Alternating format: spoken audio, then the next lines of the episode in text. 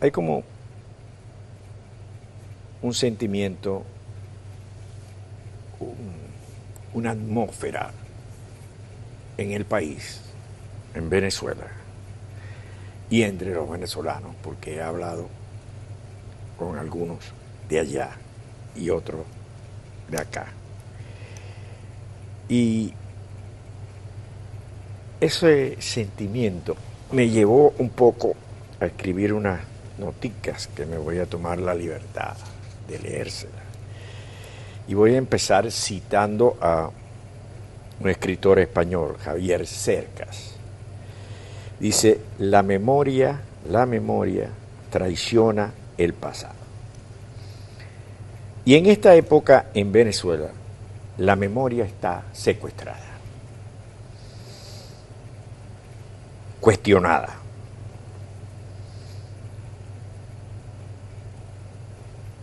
Hay evidencias que parece que nunca existieron. Veamos. Veamos y recordemos, Venezuela fue un país de desigualdades, sí, pero la mayoría iban mejorando sus condiciones sociales y económicas. En su mayoría los hijos superaron a los padres en conocimiento, en condiciones socioeconómicas.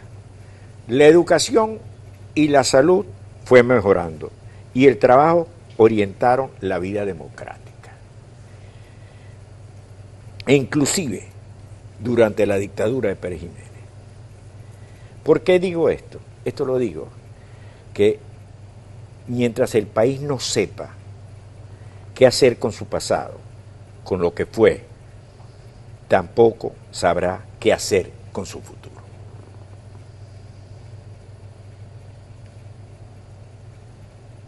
El régimen hace, ha roto tanto con la idiosincrasia del venezolano, con la manera de ser el venezolano, que lo ha capturado en el presente.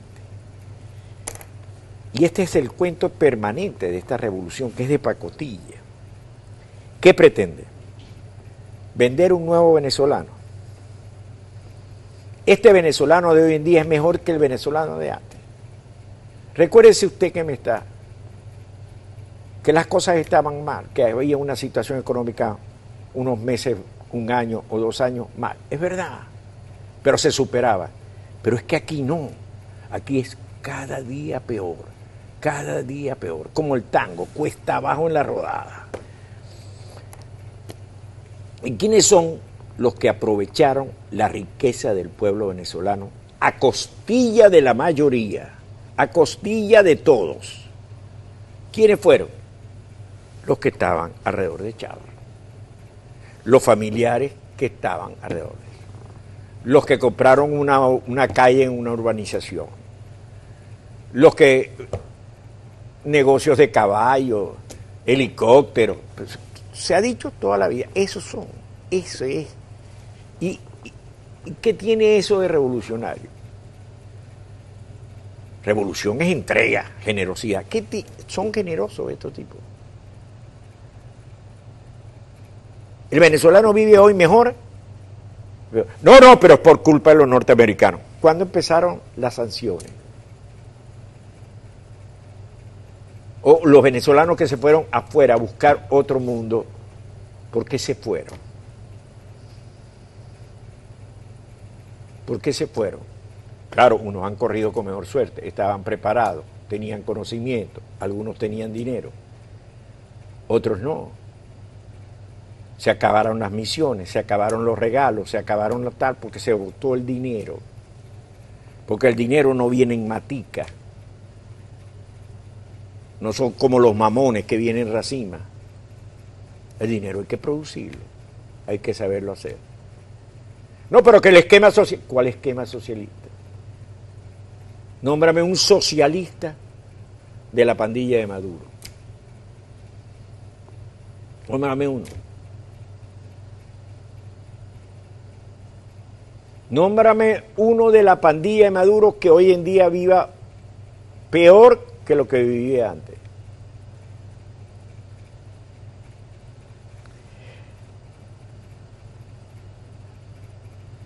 Y nosotros tenemos que recuperar la memoria sobre nuestro pasado. Porque nosotros no somos un pueblo de fracaso.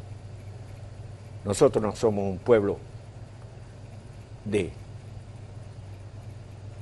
perdidos en la vida.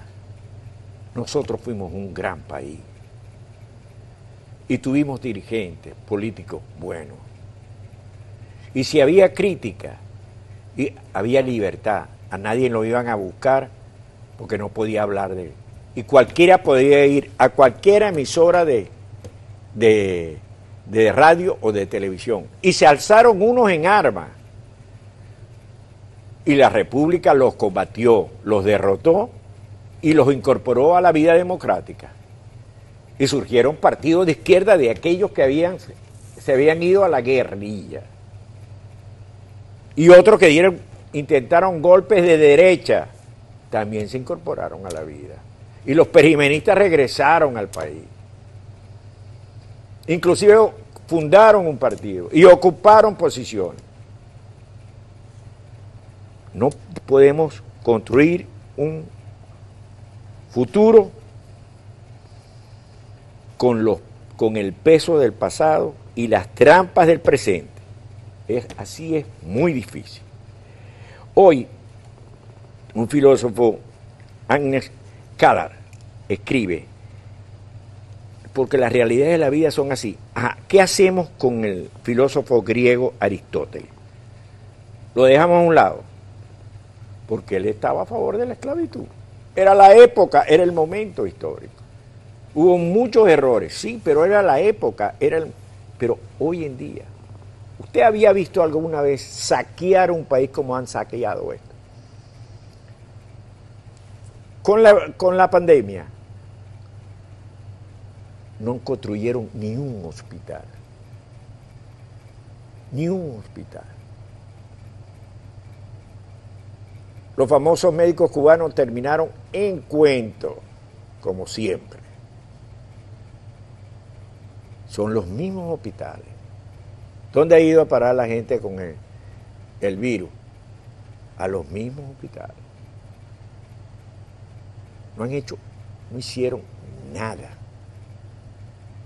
Se apropiaron de edificaciones y las convertían. Esta es la Universidad Popular, ¿qué tal? ¿Y dónde está?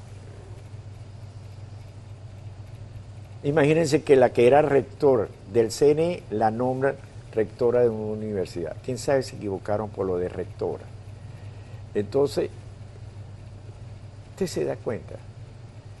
Nosotros creo que debemos sentirnos de lo orgulloso de lo que fue nuestro pasado, recuperar una dignidad perdida, porque si no recuperamos esa dignidad perdida, vamos a convencernos, la revolución nos va a convencer que nosotros no servimos para nada.